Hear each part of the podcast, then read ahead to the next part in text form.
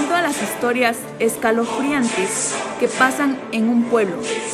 El día de hoy les contaré algunas historias que fueron narradas por los abuelos de los abuelos de nuestros antepasados en el pueblo de San Francisco Telitzlahuaca.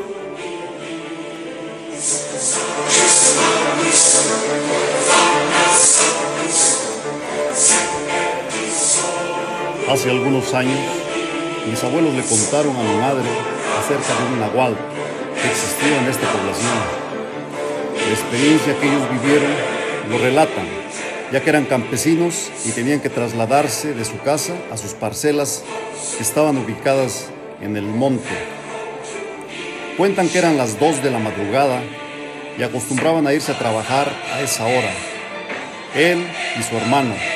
Siempre los acompañaba el burro y el perro.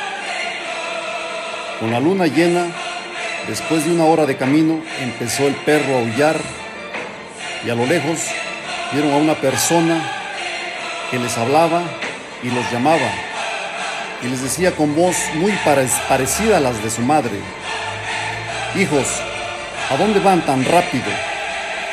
Olvidaron su almuerzo y su cena. Pero aquí se los traigo, síganme. Entonces el perro dejó de aullar y el burro ya no quiso caminar.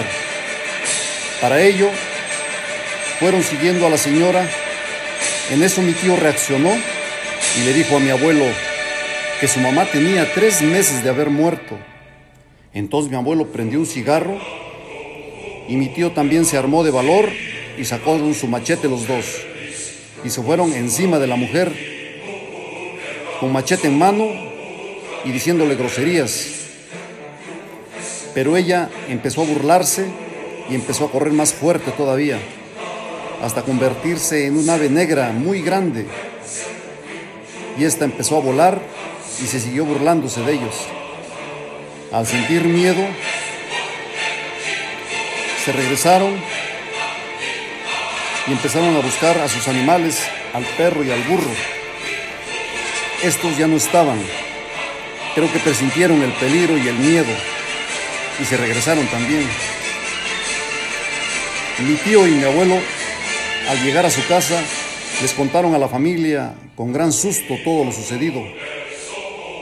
Y la familia rápidamente, como es costumbre, se dedicaron a buscar a la persona indicada que sabe de estas cosas para curarlos con una limpia y como se acostumbraba llevar un presente para que se les fuera el susto al lugar donde los asustaron.